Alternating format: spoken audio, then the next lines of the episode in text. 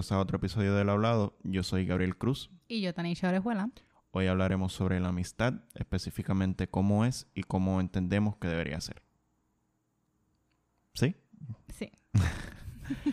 Um, yo creo que antes que nada es verdaderamente un logro el hecho de que estamos en el episodio 1 y que nuestra vagancia y nuestra dejadez no logró... Bueno, no, no necesariamente nuestra vagancia y nuestra dejadez, pero que todos los problemas que hemos tenido en referente al podcast, primero fue un cable y después los audífonos míos se dañaron, y después el ruido, los perros, y que todas estas variables y aún así, este es el tercer episodio, oficialmente el episodio 1, Empezamos. empezamos oficialmente. Oficialmente. Entonces, antes de, de hablar del tema, creo que principal de, de este podcast, queremos brevemente introducirnos, sería la palabra correcta. Sí. Queremos introducirnos y hablar un poquito sobre nosotros, específicamente nuestra condición de universitarios. Tanisha, este semestre que acabó ahora, se acaba de graduar. Y yo estoy a dos clases de graduarme, me graduó el próximo semestre.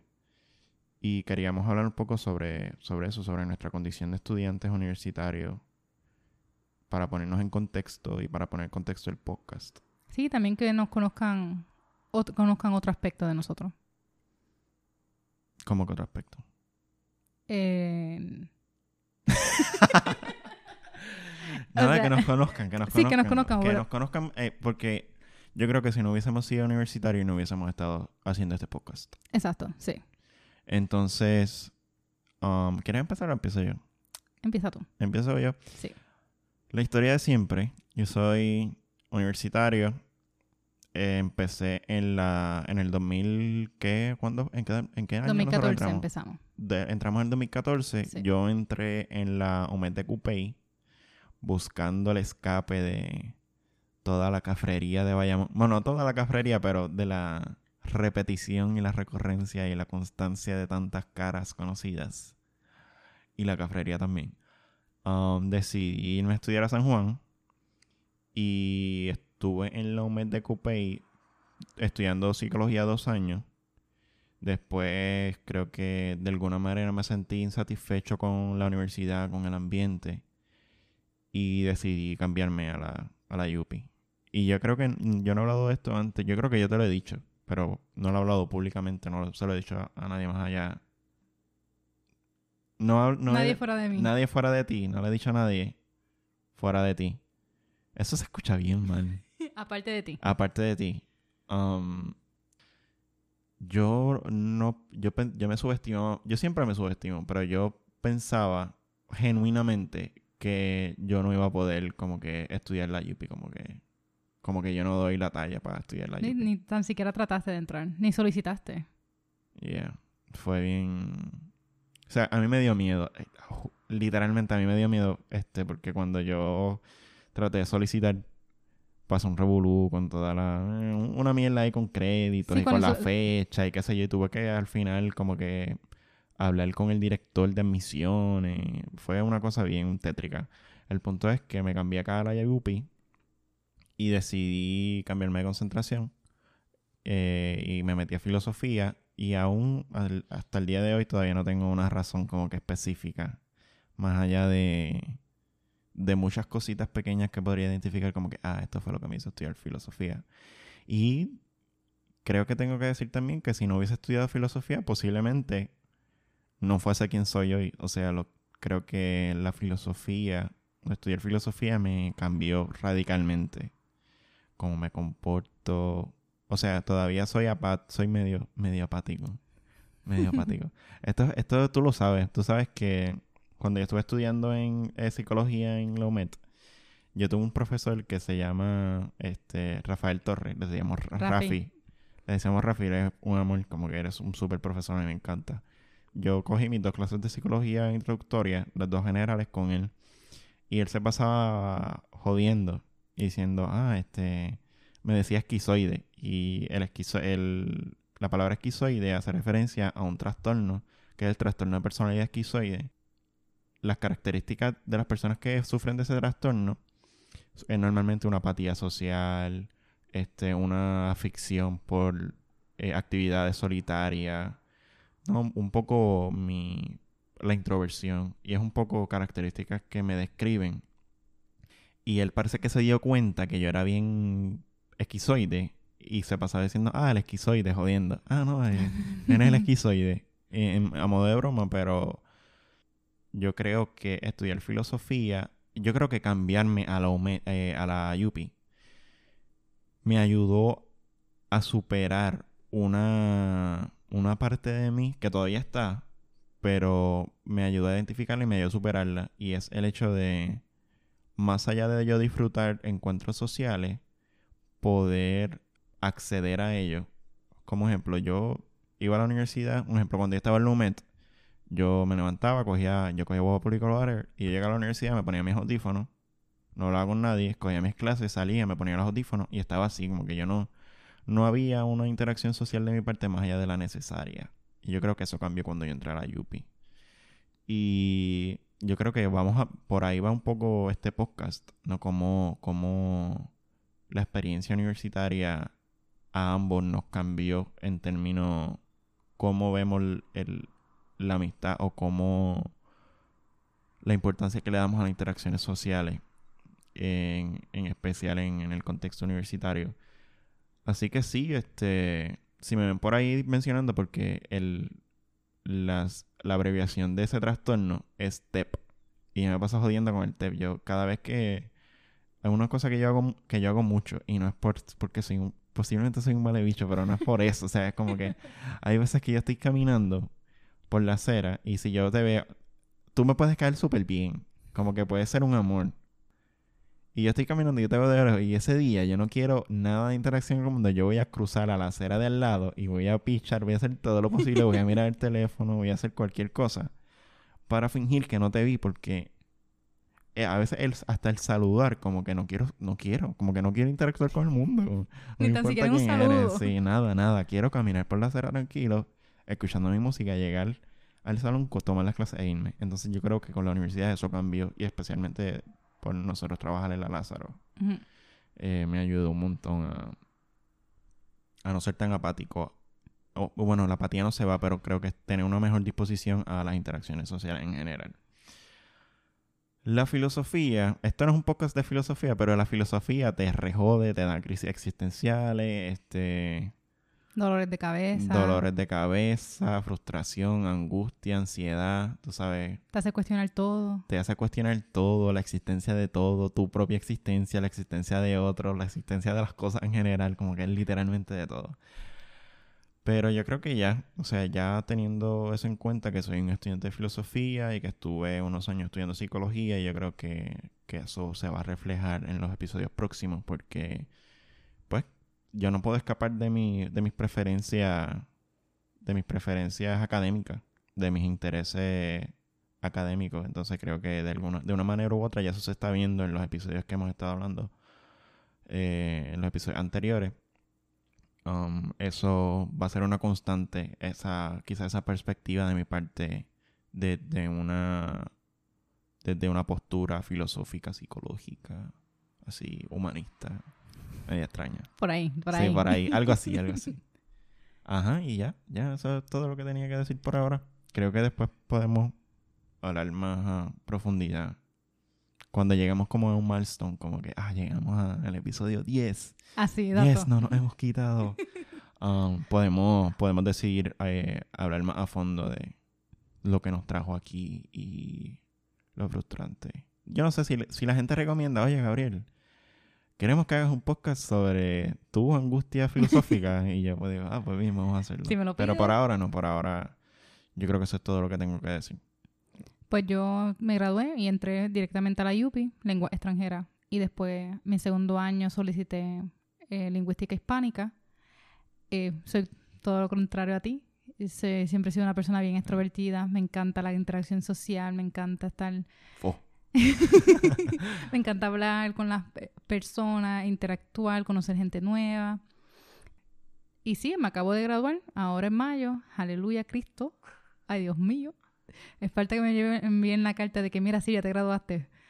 Pero eh, sí, me interesé en las lenguas más allá de, de aprender otra lengua, es aprender otras lenguas para poder conocer a estas otras personas y no, no haya esa barrera del idioma. Y después, forma, después con el interés de la lingüística, pues fue un interés más formal en cuestión de lenguaje. Sí, un interés teórico, Un- más que práctico. Un interés teórico, investigativo sobre esta Sí. capacidad nuestra exclusivamente humana. Eh, pero sí, en, en contraposición tuya, soy bien extrovertida. Sí, nosotros somos totalmente opuestos, como que... Bueno, yo creo que cuando nosotros nos, cuando nosotros nos hicimos novios, de alguna manera yo te pasé un poco de mi introversión y tú me pasaste un poco de tu extroversión. Sí, nos intercambiamos. Sí, porque a Tanisha era como que Tanisha no podía estar sola y todo. eso. Le daba una depresión y después como que poco a poco ella dijo, "Hmm, este, estar sola está chévere también. Especialmente cuando entré a la universidad, que era Sí. como... Conocía a una otra persona, pero estábamos en las mismas facultades, eso no, no- no nos veíamos mucho. Y ahí dije, mira, pero fíjate que Estar solo no está tan mal. estar sola no está tan mal. No, no, Sí. no me aburro. No soy una persona que me, me aburro fácilmente, pero ah, siempre tenía ese craving de interacción social. Siempre quería estar con personas, compartir con personas. Eh, pero sí, en- entré a la universidad y mi relación contigo como que empecé a apreciar esa también esa soledad. Sí, y yo creo que es bien extraño porque cuando tú estabas en high school tú estudiabas artes visuales y yo, de mi parte, el, ar- el- la experiencia que he tenido con las artes visuales ha sido una experiencia solitaria. El dibujar para mí es un acto solitario, el tomar fotografía es un acto solitario a veces también. Eh, ¿Qué más yo he hecho? To- o sea, cualquier, cualquier actividad artística del arte visual, para mí, yo lo, yo, yo lo interpreto como una, un acto solitario. Y en tu caso, como fue en la escuela, es todo lo contrario. Sí.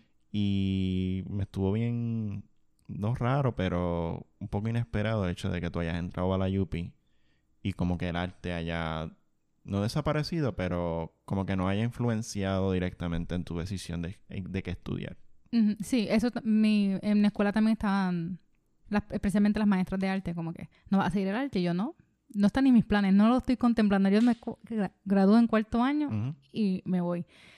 en las artes continúan en mi vida en alguna capacidad, pero no en la misma capacidad que estuvieron en la, en la escuela superior. Yo estudié arte desde los nueve años.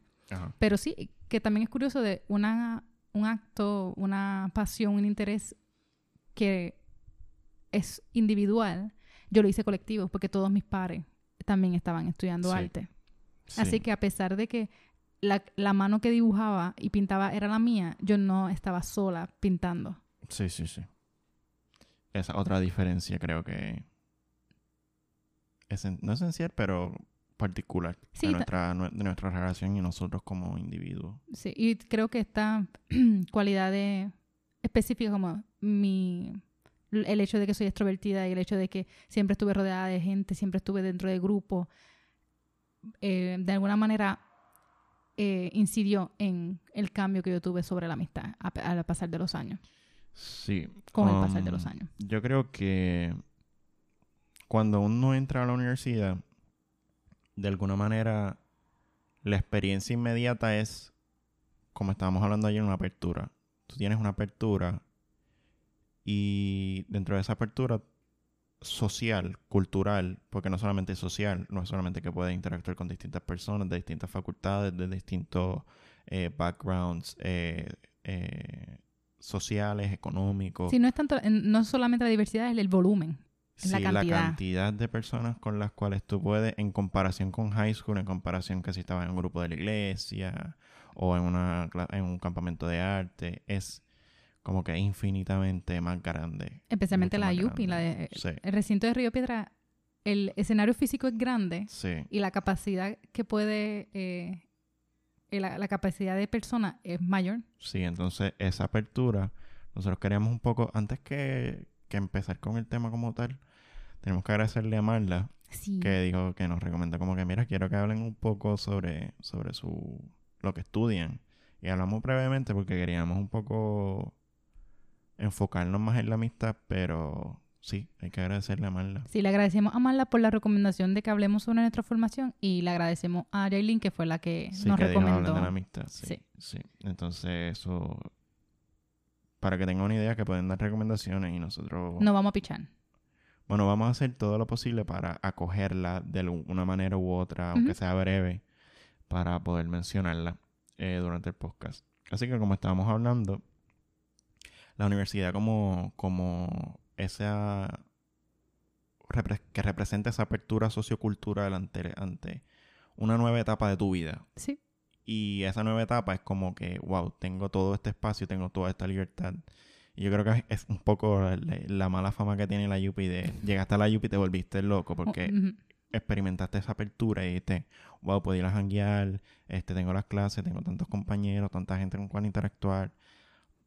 Y queremos, a partir de esa apertura, pensar la amistad. Pensar la amistad porque yo creo que en esa transición entre la adolescencia y ese círculo inmediato que nosotros, con el cual nosotros interactuamos en la escuela, o en un campamento, o en nuestra casa, o con los vecinos, es en comparación con el de la universidad bien pequeño. Bien pequeño. Sí, Entonces. Eh, sí, este, comparando el, escenario que fue la, eh, la comunidad inmediata, el vecindario, la escuela, la universidad, otra cosa. Y nos toma de sorpresa todo.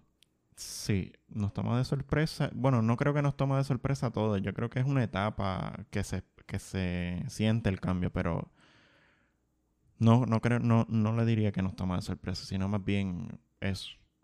Yo creo que no hay ni siquiera un asombro, hay como que, ok, estoy en la universidad. Hay mm. una, una realización bien mínima.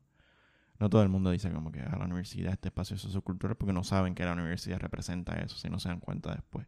Entonces, entendiendo la universidad como un espacio de apertura en el cual hay una infinitud de personas con las cuales interactuar, queríamos pensar cómo esa experiencia universitaria nos movió a pensar la amistad. Porque al final la amistad es una interacción social constante y recurrente con otra persona que no eres tú. Entonces, nosotros tenemos ambos, estamos dejándonos llevar por un bosquejo que hicimos y por, por una, una pre-conversación que tuvimos ayer, um, que nos tuvimos unas par de horas hablando, un poco organizando todo el podcast.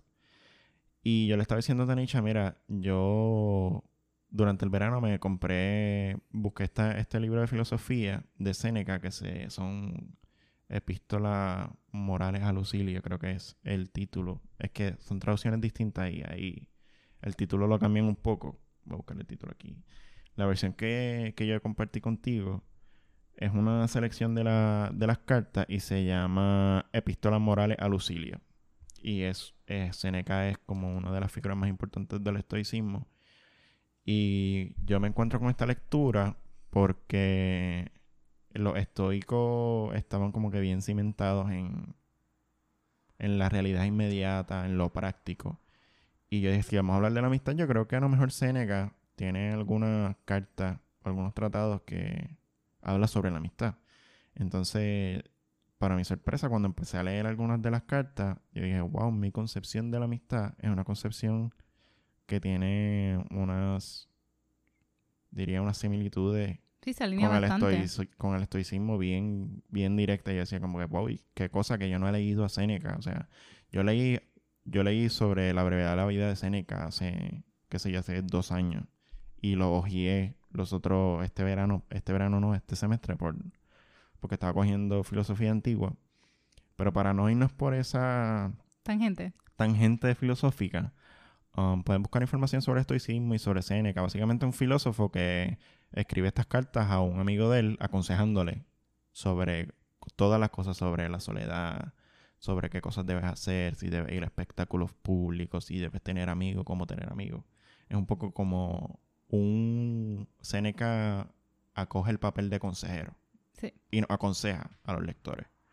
Entonces, nosotros tomamos, a lo mejor vamos a hacer algunas citas muy breves del texto este, para hacer referencia a de lo que vamos a hablar.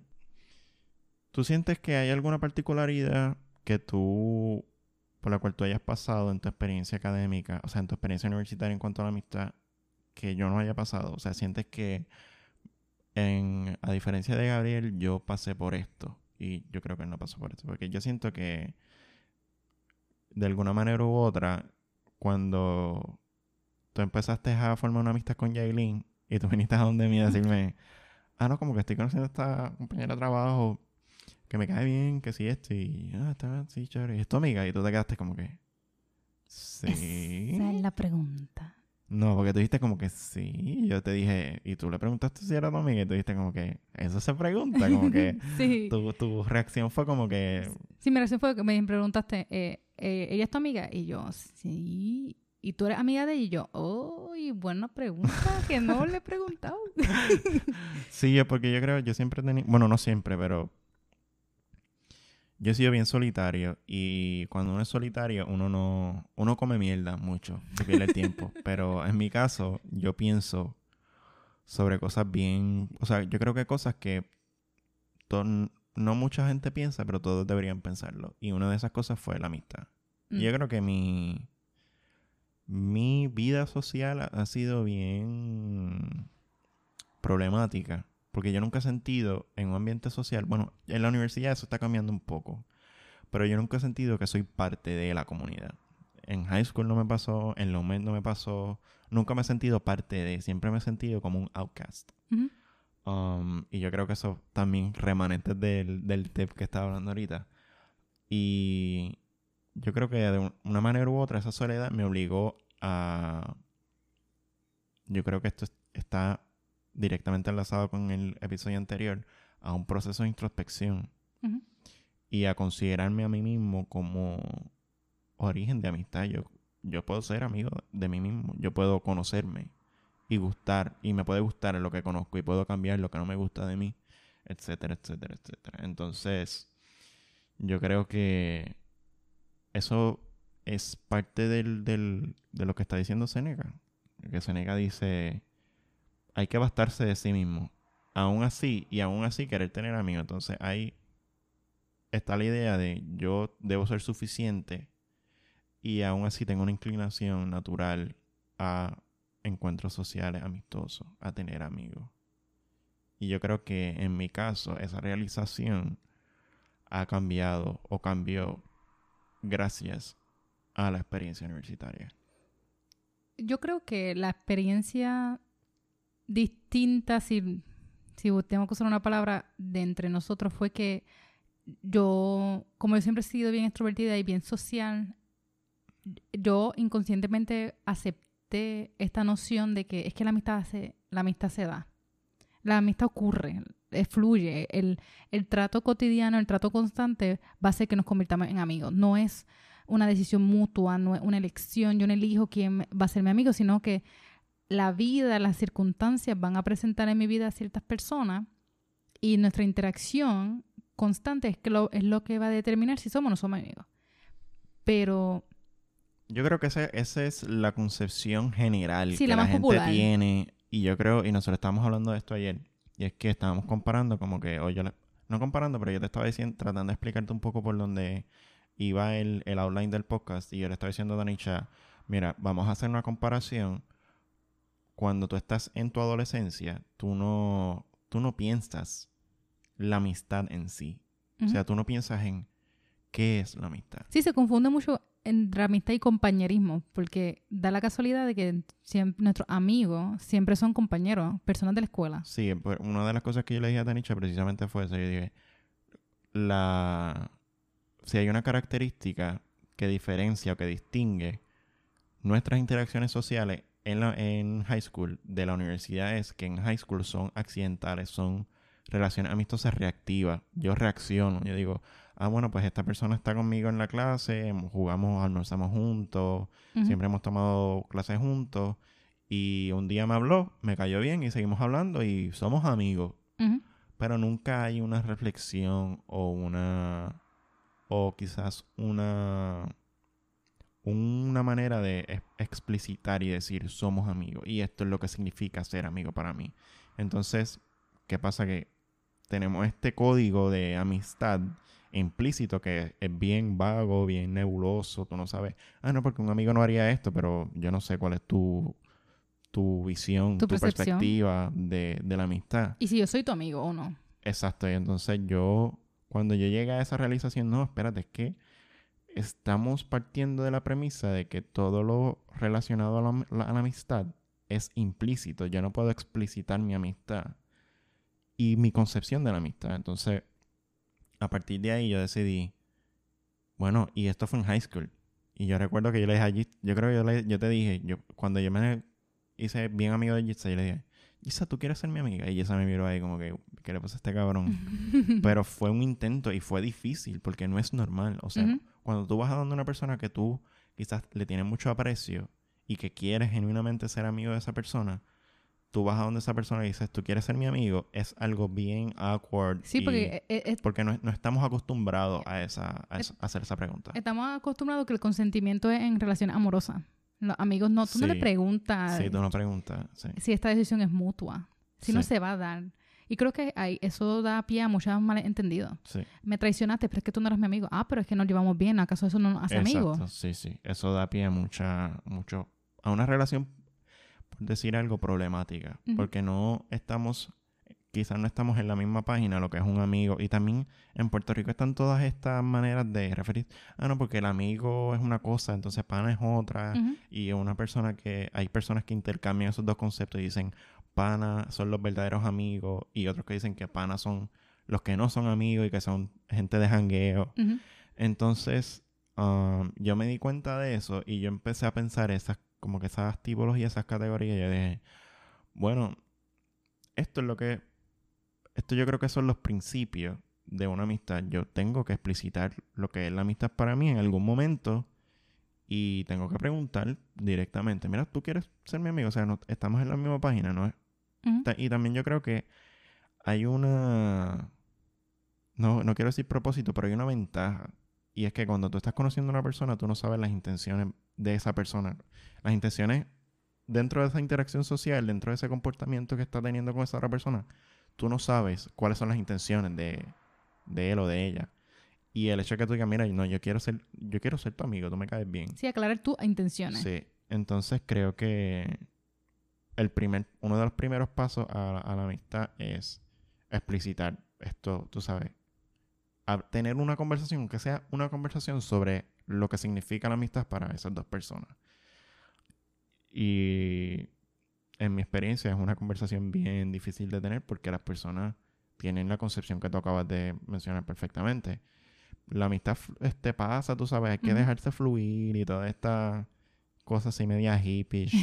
Como que, ay, sí, hay que dejar la amistad sí, no, fluir. no lo ven como que un, in- un esfuerzo activo de el ser amistad, del de ser amigos, porque yo recuerdo que eh, yo creo que esto fue la, tra- la- el, el momento. Yo tenía estas amistades bien cercanas eh, en la high, pero tan pronto nos graduamos que no me vi en la obligación de verlas todos los días, de estar ahí todos los días, ese esfuerzo de, bueno, si quieres hablar con ella tienes que llamarla porque no, no compartimos universidad, solamente con una de ellas continuamos en la misma universidad y aún así tú sentías el distanciamiento.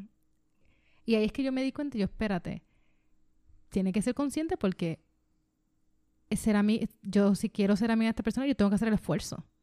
Sí, porque yo creo que ahí la como que y nosotros vamos a hablar de esto un poquito más adelante. El, el- yo creo que una uno de, los, de, la- de las implicaciones de esta conversación que nosotros tuvimos ayer, la conversación que estamos tratando de abordar hoy, es que una vez uno tenga esta, esta, este proceso, este desarrollo de lo que significa la amistad para mí en términos concretos, porque la gente piensa, yo creo que la gente piensa, posiblemente la gente piense que estamos hablando mierda, pero dentro de la filosofía, la amistad es un tema importante. La amistad la tocan desde Séneca, Platón, o sea, la amistad es un, no un issue, pero es un tema moral dentro de la filosofía. Para los que no saben, hay papers de estudios filosóficos de obras de Séneca, de obras de Platón, de la concepción de amistad, de las implicaciones de la amistad, de las implicaciones políticas de, la amistad, porque al- al final yo creo que la moral se extrapola a lo político. Entonces, es bien importante definir y tener claro a partir de cuáles principios se desarrolla una amistad dentro de la filosofía. Así que, más allá de hablar mierda de, ay, esta gente está hablando mierda sobre la amistad, no, no, es que es un tema importante dentro de la filosofía. Dentro de la filosofía se habla de todo, pero una de las cosas que yo encuentro bien interesante es que se hable de estas cosas que forman parte de nuestra vida cotidiana de una manera bien intrínseca, como que está ahí siempre, nuestras interacciones sociales y nuestros amigos. Eh, es un tema bien recurrente y de una eh, importancia y um, pertinencia. Y también el hecho de el impacto que tiene en nuestra vida individual. La este dicho de que es que los amigos son un peso en el bolsillo, pues no son amigos. Sí, hay, yo creo que dentro del, del sentido común hay muchos trazos que pueden llegar al, al, al estoicismo y a la lectura que, que, que, que, yo hice en estos días sobre, sobre la amistad, porque, como tú acabaste de decir, el, el hecho de que tú decidas, cuando tú llegas a la universidad, es cuando tú verdaderamente decides con quién tú quieres ser amigo. Ya no es una ya no es una reacción que, ah, yo estudio contigo en el mismo salón y almorzamos juntos. Y un día me hablaste y me caíste bien. Pero en la universidad tú decides. Sí. Y tú eres no responsable, pero bueno, sí, eres responsable de esa decisión tuya. Y tienes que hacer el esfuerzo, invertir el tiempo, la energía, la atención en esa persona, porque no es como en la high que tú vas a ver a esa persona de lunes a viernes durante todas tus clases. En la universidad eso no pasa. Sí, hay un esfuerzo y hay una intención. Si yo te si nos vamos a ver, tenemos que salir. Y si tenemos que salir, yo te tengo que decir para salir y hacer todo este esfuerzo para Hay que compartir. Eh, sí. Entonces, esa, esa idea de. Y estábamos hablando de esto, ese reconocimiento, yo le estaba diciendo a Tanisha ayer, porque Tanisha no lo tenía muy claro. Yo tampoco lo tenía muy claro, porque en una, una de las, yo creo que, del, no del esfuerzo, pero una de las consecuencias de este podcast es que nos mantiene, nos mantiene a nosotros teniendo conversaciones, porque esto es al final nosotros nos sentamos como pareja y hablamos. Exacto. Algo que sentarse a hablar no parece ser una actividad muy común entre parejas, como que literalmente vamos a sentarnos y vamos a hablar. Si esto no es Netflix en Chile, es que nos sentamos en silencio a hablar. hablar, exacto. Y estaba, estuvimos ayer, qué sé yo, dos horas hablando. Um, además que yo hablo mucha mierda también. um, entonces yo le estaba, nosotros estábamos hablando ayer. ¿Sabes qué? Lo que yo le estaba diciendo a Anisha, ¿sabes lo que pasa? Que las personas, cuando van a crear vínculos amistosos, cuando van a tener amigos, no están conscientes del el potencial de cambio en sus vidas que tiene ese amigo. Y yo, le estaba, y yo estaba diciendo, es un potencial para bien o para mal, tú no sabes. El, o sea, hay un riesgo en la amistad. Cuando en la amistad, en general, en cualquier interacción social recurrente y constante, porque primero, si tú vas a tener una, pareja, pues hay un proceso de interacción social. Normalmente un proceso amistoso y después brinca. Es un poquito problemático. Está la gente que, ay, yo me enamoré en mi primera noche que tuvimos relación sexual. Eso es un poquito problemático, pero este no, lo no vamos a hablar de eso en este podcast. Más bien, esa realización, ese reconocimiento de, eh, puñeta, cada persona con la cual yo decido ser amigo de ella y viceversa, yo le estoy abriendo la puerta a que me, me cambie la vida para bien o para mal. Y la gente no piensa en eso. Y eso para mí es esencial, porque tú estás abriéndole la puerta a personas que tú no conoces. Y si tú no tienes una manera de filtrar. De, no de filtrar, pero de, no tienes un criterio. Para evaluar. para evaluar a las personas que entran a tu vida y que tú le estás dando el poder de joderte emocionalmente. Um, es bien problemático. Bien problemático. Y por eso yo creo que mi rigor, por llamarle de alguna manera, y mi actitud selectiva hacia tener amigos se da en parte por eso, porque yo digo, yo no, yo no voy a permitir que otras personas, yo, yo no voy a no necesariamente permitir, pero yo no me voy a arriesgar a que otras, a, darle riendas a otras personas para que me afecten emocionalmente. Porque si te afecta emocionalmente, afecta tu vida, afecta tu desempeño en el trabajo, tu desempeño académico, tu felicidad al final. O sea. Tu salud mental. Sí, o sea, al final, la única persona que se puede beneficiar o que se puede ver perjudicada por esa, ingenua, esa ingenuidad. Es uno mismo. Es uno mismo. Y yo también creo que eso es una de las cosas que yo tenía, eh, una de las cosas que cambiaron en mi en concepción de la amistad, porque antes yo veía, yo puedo hablar con cualquiera, yo puedo ser amigo de cualquiera quien sea, porque yo exteriorizaba mis intenciones a las otras personas. Yo era, yo no haría esto, así que nadie me haría esto. Sí, tú ¿verdad? eras bien ingenuo en ese sentido. Sí, como yo que, era Ay, no, porque tú sabes, esa persona tiene, tiene novia. Así que yo no, él, yo no me, yo no le faltaría el respeto a su um, relación amorosa. So, él tampoco lo haría. Exacto. Hasta que tú me lo dijiste, yo dije, ¿qué? Y sí, yo dije, yo- ¿Qué te pasa a ti?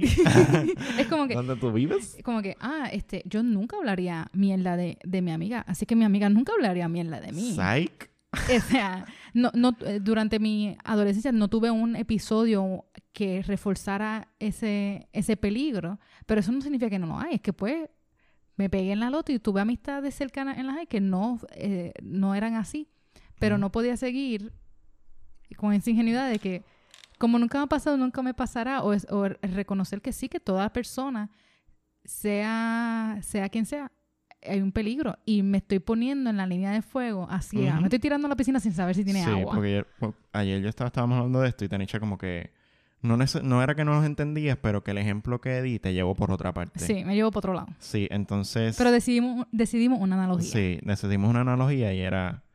um, todos tenemos computadora y en el caso de Tanisha, Tanisha tiene una computadora, un desktop de una iMac en el cuarto de ella. Y yo le dije, imagínate esto, tú tienes tu computadora, ¿no? sin código sin password No, tú tienes tu computadora, chilling como está ahora. Y imagina que tú no estás consciente de la posibilidad de que te hackeen la computadora y que te puedan ver mientras te viste o mientras estás en tu cuarto pensando que nadie te está viendo y, y que en efecto te están viendo a través de la, la cámara y están escuchando lo que estás diciendo y están distribuyendo tu imagen ilegalmente por ahí al garete.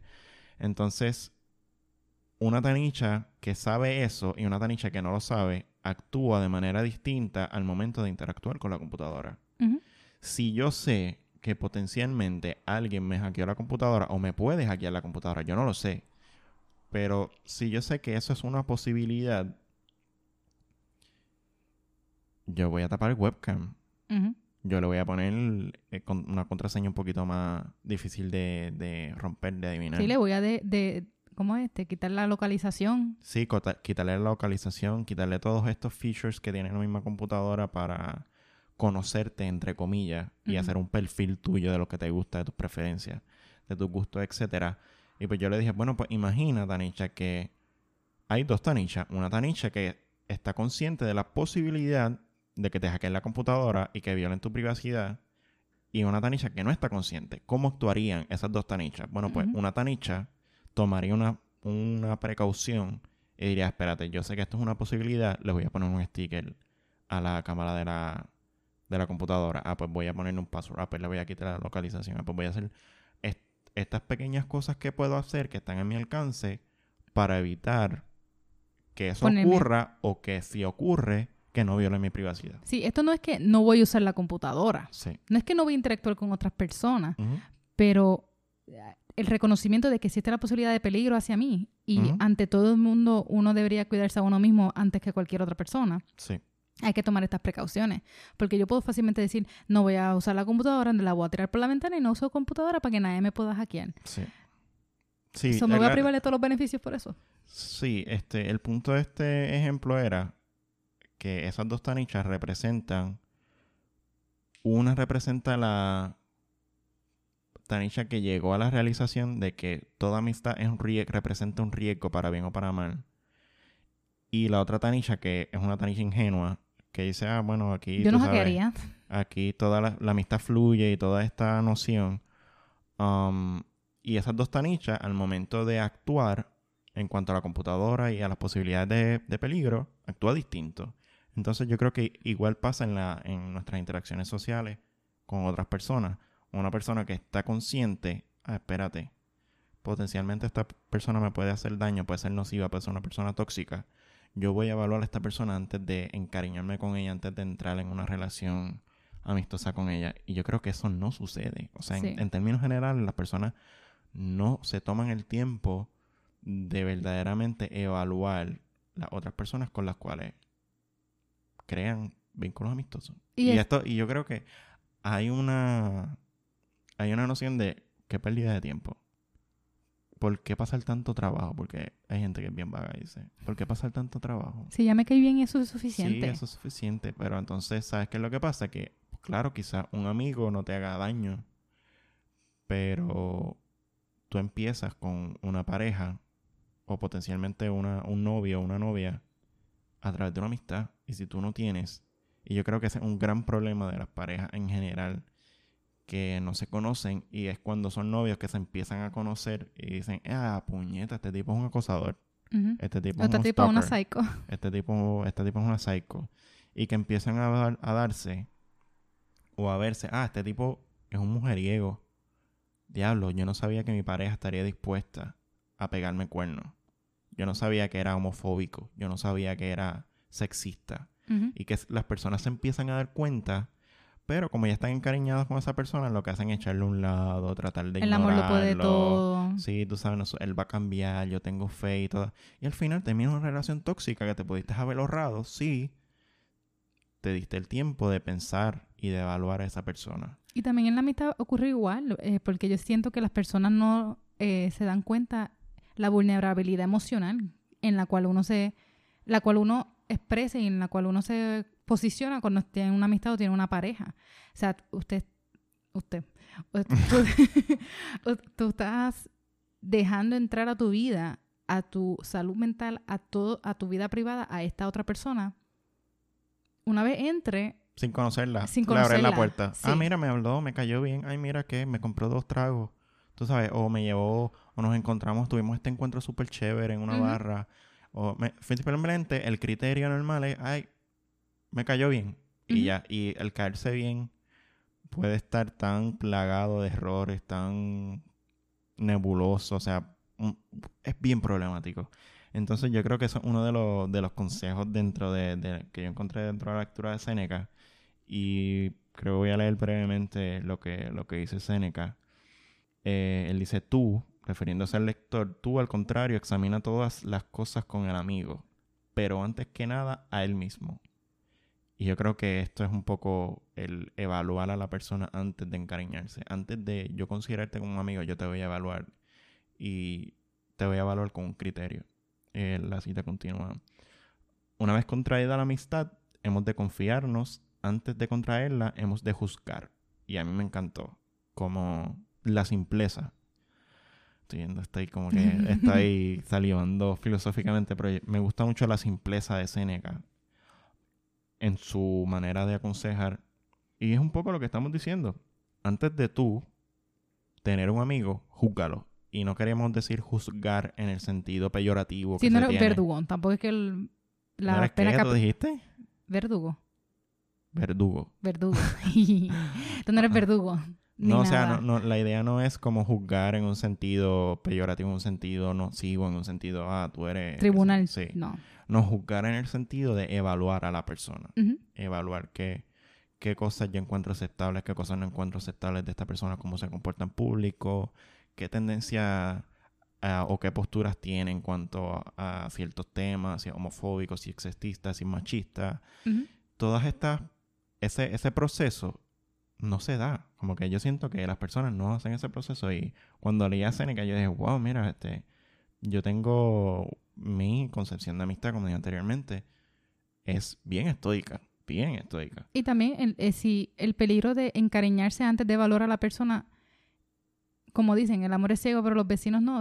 Una vez tú te encariñas de, esa, de la persona sin haberlo evaluado y no es un amigo, pero es que ya está encariñado y es como que corre el riesgo de exteriorizar esta idealización de lo que tú crees que esa Sí, persona es sí, y esa lo- persona no es así. Lo pones en un pedestal porque dice, ay, yo me encariñé con esta persona y yo tengo, yo me encariñé de esta imagen, de esta representación, pero cuando empiezo a conocer a la persona me doy cuenta que no cumple con esas expectativas que yo tenía de él.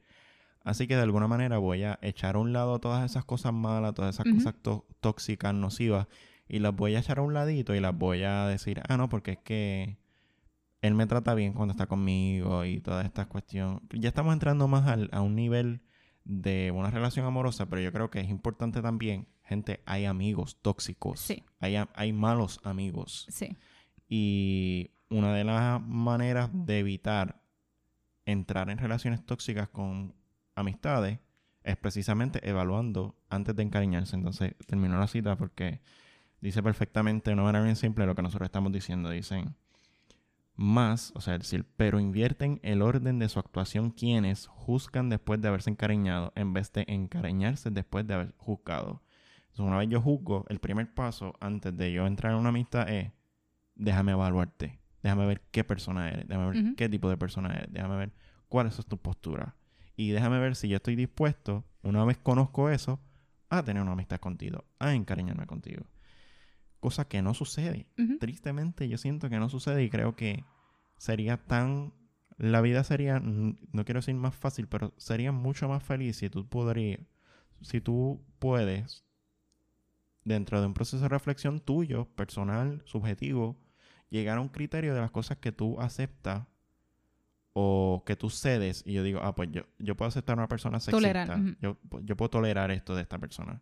Si tú creas un criterio y que cada vez que tú entras a una interacción social, por tu bien, no por el bien de nadie más, es por tu bien, evalúa a la persona antes de encariñarte con ella.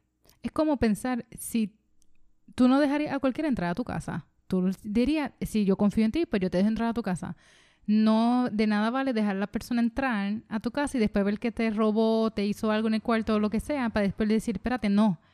Pero, y también corre riesgo de una persona con bien baja autoestima y se encariña antes de valorar a la persona y la persona resultó ser un amigo tóxico, es que no quiero estar sola. No quiero estar solo. Él, es que él es el único que está, él o ella es, es quien siempre está aquí conmigo. Sí, sí. Porque es que es mi único amigo. Si no tengo él, no tengo amistades. Sí, y lo perjudicial que puede hacer un amigo, un único amigo. Porque yo soy de las personas que a mí me encantan muchas personas, como que yo me llevo bien con Marla. Ujú. Estamos hace tiempo tratando de salir, pero pasó la pandemia, la universidad. A mí me, me agrada mucho también Andrea, que somos compañeros, que fuimos compañeros de trabajo. Ya no hay café para ella y para mí. Sí, ella se fue a Illinois. Este, Andrea, te tenemos en nuestros corazones, que no te dé. COVID. Y a la primera... Que vuelvas. No, a la primera mala experiencia o el primer insulto, manda para el carajo cualquier gringo. Um, pero sí, este, Andrea, te puedo mencionar a Marla, que son personas que conocemos, a Genesis, que son personas que, con las cuales yo me llevo bien y que de alguna manera están en ese proceso de amistad, están en un Ujú. proceso de, quizás no somos amigos dentro de mi, com- de cómo yo comprendo la amistad en, en estrictamente, pero que hay- ya hay un proceso, ya hay una historia y que en cualquier momento podemos decir, ah, bueno, vamos a salir y nos podemos hacer amigos, Buenos amigos. Entonces, ya, yo creo que esa- ese es un, un punto importante dentro de, de las relaciones amistosas. Ah, vamos a brincar entonces, porque yo puse aquí en el, en el outline entender la amistad como una comunidad íntima. Y cuando digo comunidad me refiero a precisamente eso, tu comunidad íntima. Sí, eres tú con- y con quien te relacionas. Sí, con quién te relaciones y es tu decisión y es tu responsabilidad la creación y el mantenimiento de esa comunidad. ¿Quiénes son tus amigos? ¿Cómo tú le dedicas tiempo a tus amigos? ¿Cuáles amigos son mejores amigos, entre comillas? Porque la gente dice, ah, no, porque el amigo es esto y el mejor amigo es lo que es amigo de verdad. Lo que dentro de mi concepción es amigo.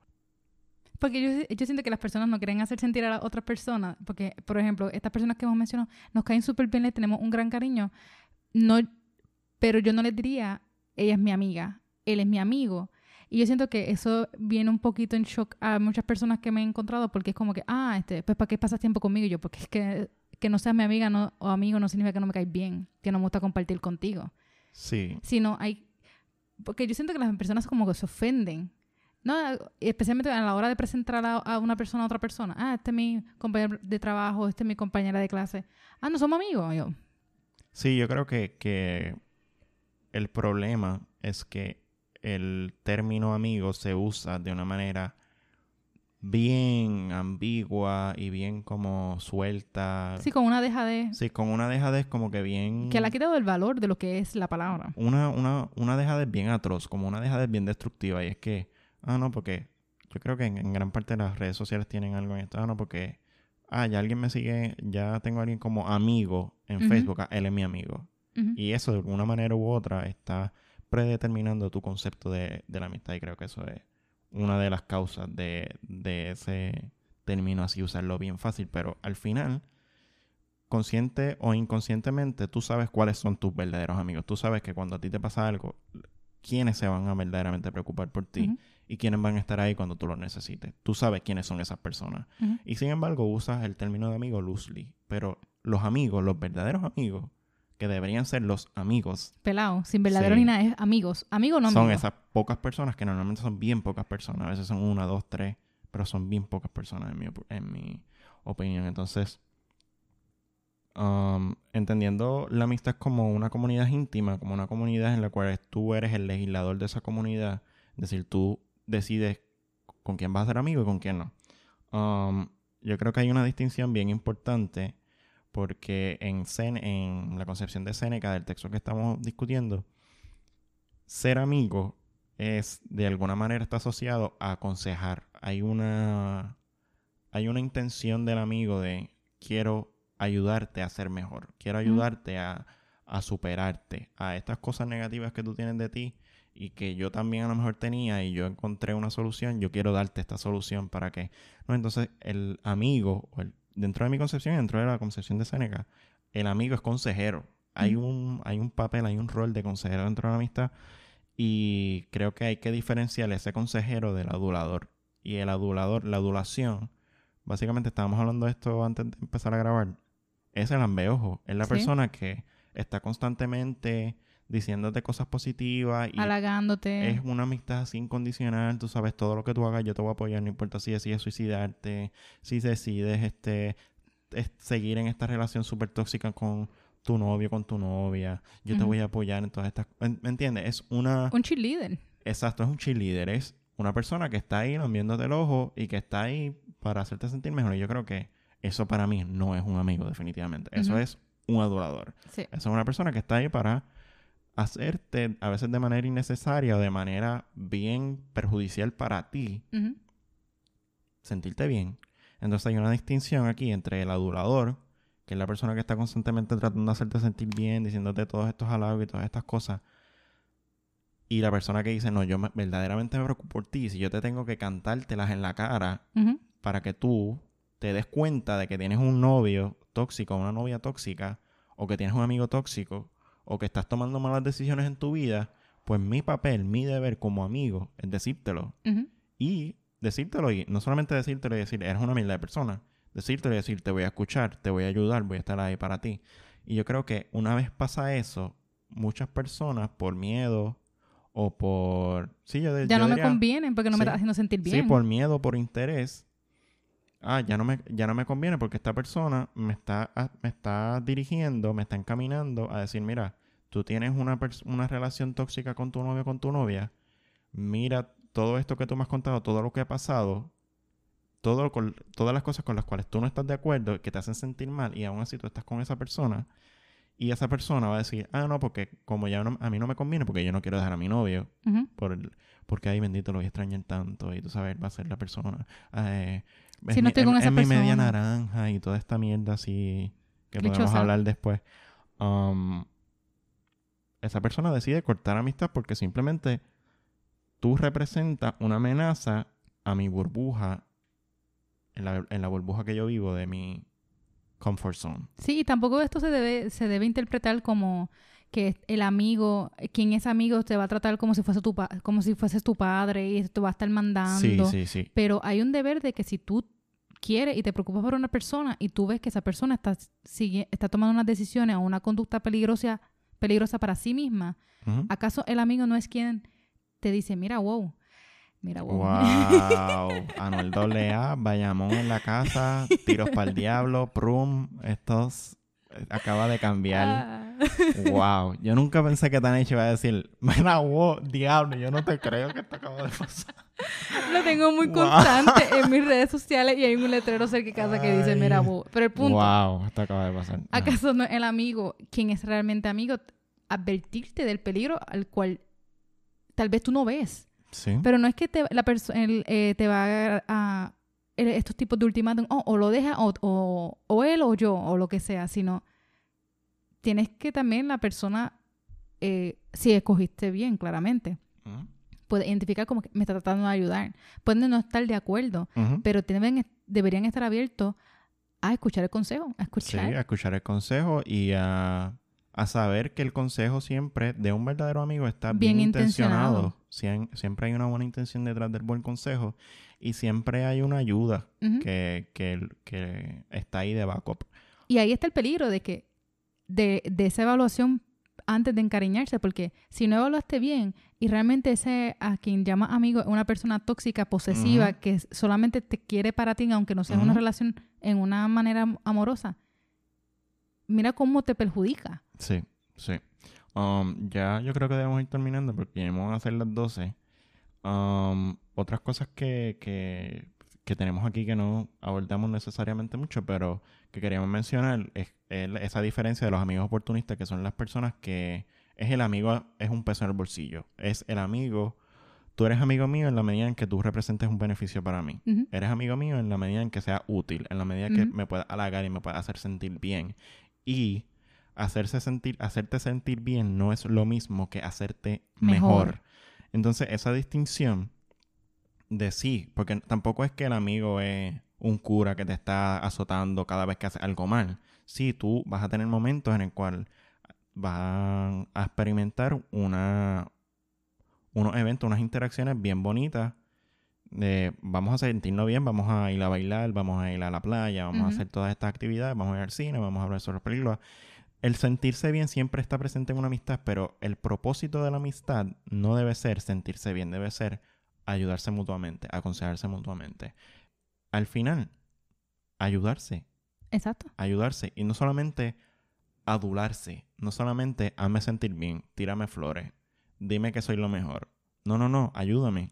Sé que no soy lo mejor y si no lo sé, dímelo y ayúdame en el proceso de crecimiento personal para ser mejor. Sí, nos ayudamos mutuamente. Tampoco es que esta persona va a ser tu psicólogo, psiquiatra y tú tampoco le... No es que no le vas a dar nada a cambio, sino para ser un buen amigo debe ser tú también un buen amigo. Si, no eres, si tú no eres amigo, ¿cómo pretendes que atraer, no atraer, sino escoger a otras personas para que sean tu amigo? Porque esta evaluación para juzgar a los demás, antes que a los demás, tienes que, tienes que, tienes que evaluarte a ti mismo. Así que el fin de la amistad es eso, es estas dos personas, usualmente son dos personas, que no necesitan estas otras personas externas, porque debería con uno mismo ser suficiente, pero aún así tenemos este deseo natural de, de interactuar, de, de compartir nuestra vida con estas otras personas, pues que a quienes escojamos para compartir nuestra vida, no solamente en, en man- de- en el aspecto amoroso, estén alineados con estos, esta evaluación, este criterio, estos valores que nos van a hacer buenos amigos entre nosotros. Porque tampoco es que te vas a buscar una copia tuya. Sí, no, tú no estás buscando hacer un criterio así bien. Ay, pues las personas que fumen no pueden ser mi amigo. O sea, un criterio bien banal, un criterio bien superficial. Tú estás buscando las cosas importantes. Es importante y hace la diferencia una persona que fuma. O sea, no una persona que fuma, una persona que es homofóbica, una persona que es sexista, machista, a una persona que simplemente fuma. Exacto. ¿Entiendes? Es más importante saber las posturas en ciertos temas de esa persona a saber si fuma o no fuma, si bebe o no bebe. Si no es como, ah, es que no, me- si tienes tatuaje no eres mi amigo. Eso es Sí, sí, completamente eso- banal. Eso es un criterio bien, bien superficial y bien vago. Nada, entonces yo creo que sí. Este, el último punto era ese. um, en la finalidad de la amistad, el propósito de la amistad, de la amistad, eh, es al final aconsejarse mutuamente, ayudarse a ser mejor. Y no quiere decir que esa finalidad saque o exclu- excluya el sentirse mejor, el sentirse bien, en disfrutar la vida, disfrutar el Sí, mundo, disfrutar no el baile, cancela. disfrutar todas estas otras actividades más allá del consejo. Pero yo creo que la finalidad importante, esencial de la amistad es la consejería mutua. Sí, y esto especialmente en, en, conversación. per- per- perdona que te, pre- que, que te interrumpa. La consejería mutua dirigida al mejoramiento de ambas partes. O sea, es una consejería mutua que está dirigida a mejorar. eh, Sí, no es que eh, como tú individuo. te guste criticar y no y, y la otra parte te critica a ti y tú te pongas sí, a la que no es que esto sea un. Royal Rumble y se empiezan a dar cantazos. Exacto. Y también eh, esto, una de las mejores actividades para eso es la conversación. Y lo que lo último que, el último punto que queríamos tocar era, ok, discutimos esto, te pusimos a pensar. ¿Qué pasa si te das cuenta que las personas que le decía amigo no cumplen con esta, claro, después de un proceso de reflexión e introspección, no cumplen con tu nuevo concepto de amistad? Sí, sí, yo, esto me lo dijo Tani Chayel y yo dije, sí, tienes razón, este, una vez tiene una re- uno tiene una reflexión, o esta reflexión, o una reflexión similar, uno empieza a evaluar, bueno, pues, fulanito, es mi amigo, fulanita, es mi amiga, Ya estoy encariñada. ya estoy encariñado con esta persona, y sí, y yo le dije a Tanicha, sí, porque no, no debemos pensar que este proceso anula esas amistades, pero si son tus amistades, ya yo creo que eso propicia el hecho de que se dé la, la conversación. Una mira, reevaluación. sí, una reevaluación. Mira, nosotros vamos a sentar y un día se sientan, se dan un par de cervezas y hablan sobre la amistad, sobre qué cosas encuentran aceptables, sobre... No, esto una conversación productiva, no, no necesariamente tiene que ser una asignación académica. Un ultimátum. Sí, no... No, un checklist. Es una conversación que tú puedes estar mientras te dan una cerveza con los panas, entre comillas, y saber, oye, ¿qué ustedes piensan de la amistad? De la misma manera que pueden hablar, oye, ¿qué ustedes piensan del racismo? Que es un, un tema que tiene una relevancia actualmente con toda la con todo el proceso que se está dando de manifestaciones en Estados Unidos ah, por la brutalidad policíaca. Es una conversación de esa, es una conversación de, oye, vamos a hablar del racismo, oye, vamos a hablar de la amistad, oye, vamos a hablar de, de nuestro, de nuestro, nuestra concepción del noviazgo, de nuestra concepción del matrimonio, y que son, yo creo que son conversaciones que normalmente nosotros tenemos en, en la Lázaro, en nuestro, nuestro ámbito de trabajo, nosotros siempre, a veces llega Irving, cuando estaba Marla hablamos con Marla, cuando está Andrea hablamos con Andrea, con Anthony, con Wilfredo, con los bibliotecarios, con nuestros compañeros. Siempre estamos hablando, o no siempre, pero el espacio de trabajo en la, en- en la Propicia estas biblioteca conversaciones. de alguna manera propiciaba, propiciaba este, este tipo de conversaciones y yo creo que una de las cosas que nosotros aprendimos, volviendo un poco al principio de la universidad, es, mira, estas conversaciones que estamos teniendo los podemos llevar a nuestro ámbito personal, íntimo, y adicional a eso podemos hacer un podcast y tener estas conversaciones que teníamos en el trabajo y que ahora estamos teniendo aquí en casa, en, En la sí, sala. en la sala. Pero y- con todos ustedes virtualmente. y sí, con las personas que nos escuchan, pues también están cordialmente invitados. A comentar. Sí. um, entonces, sí, yo creo que ya con eso estamos bien. Um, ¿Tú tienes algo más que decir? No, eso es todo. Um, a, mí, yo, a mí me gustaría terminar eh, el podcast con una cita de Seneca eh, que dice así: Recógete en tu interior cuanto te sea posible. Trata con los que te han de hacerte mejor. Acoge a aquellos que tú puedes mejorar. Tales acciones se realizan a un tiempo y los hombres enseñando aprenden. Y yo creo que esa cita como que a mí me conmueve. La, idea del aprendizaje, claro, Seneca era medio, no medio, Seneca era machista. Era un, un pensador, este, si no me equivoco, romano. Um, no, no me hago mucho caso porque no he buscado mucha información todavía. O sea, empecé a leer hace dos días. Um, pero yo creo que esa, esa concepción de los hombres enseñando aprenden. O sea, los seres humanos enseñando aprenden.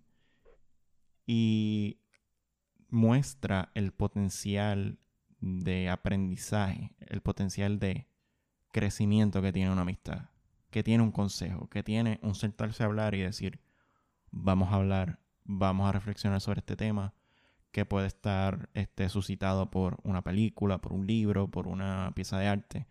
Um, y yo creo que ese proceso de enseñando aprendemos entre amigos, Ese intercambio de, Ese de ideas. ese intercambio de ideas es como bien deberíamos valorarlo más de lo que normalmente y cuando digo valorarlo más me digo en, en términos generales deberíamos valorar más esas conversaciones y esos encuentros tan bellos que tú puedes tener con otra persona a una borrachera en la placita como que Sí, este, y era esto uno de los no sé, propósitos. este soy yo, yo soy bien huele bicho a veces, pero, o sea, para mí es más importante eso. Yo creo que la gente en general va a coincidir conmigo. Yo pienso que es más importante tener este tipo de conversaciones introspectivas en las cuales tú aprendes y te conoces y enseñas que esto es una borrachera en la placita, ¿tú Sí. ¿sabes? Y ¿no? también era uno de nuestros, de nuestros prop- de uno de los de nuestros propósitos con este con este podcast, eh, esta conversación, vamos a intercambiar ideas, no solamente, entre- o sea, en el audio entre nosotros dos, pero también con, con las personas que nos escuchan, de tal vez nunca, eh, eh, por ti solo nunca hubiese llegado a, a pensar estas cosas, pero al escuchar a otras personas, al hablar esto con otras personas, te surgen estas ideas, te, te, no sé cómo decir, triggers, este, Sí, suscitan. suscitan esto, estas reflexiones y acaso las reflexiones nos enriquecen como individuos. Sí, sí, estoy de acuerdo. Um, vamos a terminar porque vamos por Sí. más de una hora. Sí. Um, y para aquellas personas que son gamers, y sabe de sofos, si yo estoy Está loco. mirando el reloj. Sí, estoy... Voy a ir corriendo y para el cuarto a jugar PlayStation. Así que Ah. recuerden, eh, gracias por escuchar, compartir el podcast con sus amistades, Sí, eh, sigan, seguirnos en Instagram, sí, estamos como lo underscore hablado. hablado. Y eh, nos pueden escuchar en cualquier, en toda, en cualquier, en cual- En cualquier plataforma de podcast, yo creo que estamos en las más famosas ya o en las más populares, en Spotify, en Google Apple Podcast, Apple Podcast y una serie de plataformas adicionales para Android y para Apple. Um, ya estamos disponibles en ellas. Um, quiero darle las gracias nuevamente a, a Marla y a Yailin por la recomendación. E invitar a e cualquier invitar otro. a cualquier otro de las personas que están escuchando el podcast a hacer recomendaciones y en la manera, en la medida que podamos eh, acogerlas, las vamos a acoger. Por el um, momento, las recomendaciones las pueden dar por Instagram. Sí, por, nos, nos las pueden enviar por Instagram. Um, ya, eso es todo. Sí. Este ha sido otro episodio del Hablado. Yo soy Gabriel Cruz. Y yo, Tanisha Orejuela. Nos vemos en la próxima.